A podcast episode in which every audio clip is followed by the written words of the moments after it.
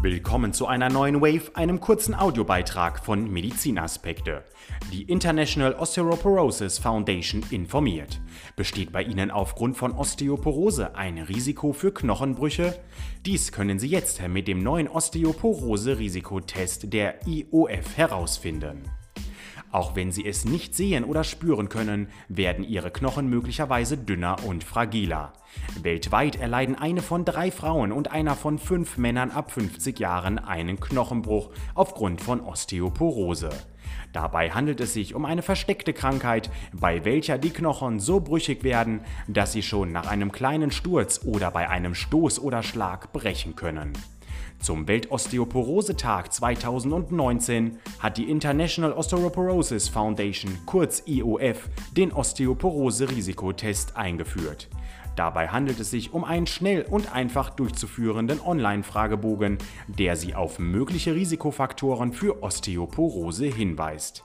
Der Risikotest umfasst acht Schlüsselfragen und zeigt bekannte Risikofaktoren auf, die sich negativ auf die Knochengesundheit auswirken können.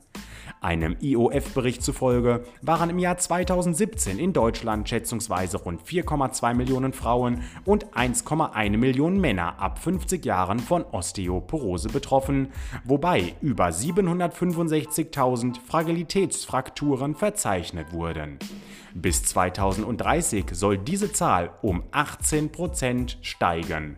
Thorsten Freikamp, Geschäftsführer des Bundeshilfsmittelverbandes für Osteoporose e.V., fordert alle älteren Menschen auf, sich ihres Osteoporose-Risikos bewusst zu sein. Er sagt, an Osteoporose können beide Geschlechter erkranken. Frauen sind jedoch häufiger betroffen als Männer. Insbesondere werden daher Frauen ab 60 Jahren aufgefordert, sich darüber zu informieren, ob bei ihnen Risikofaktoren für Osteoporose vorliegen. Sollten Risikofaktoren ermittelt werden, ist es wichtig, einen Arzt um eine Beurteilung der Knochengesundheit zu bitten. Dies ist der erste entscheidende Schritt, um Fragilitätsfrakturen zu verhindern, so Thorsten Freikamp weiter.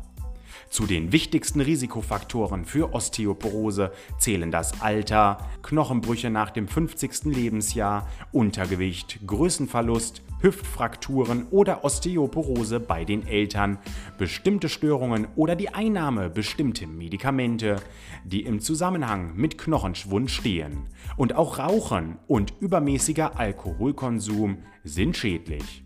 Professor Cyrus Cooper, Präsident der IOF, warnt. Die Osteoporose kommt auf leisen Sohlen.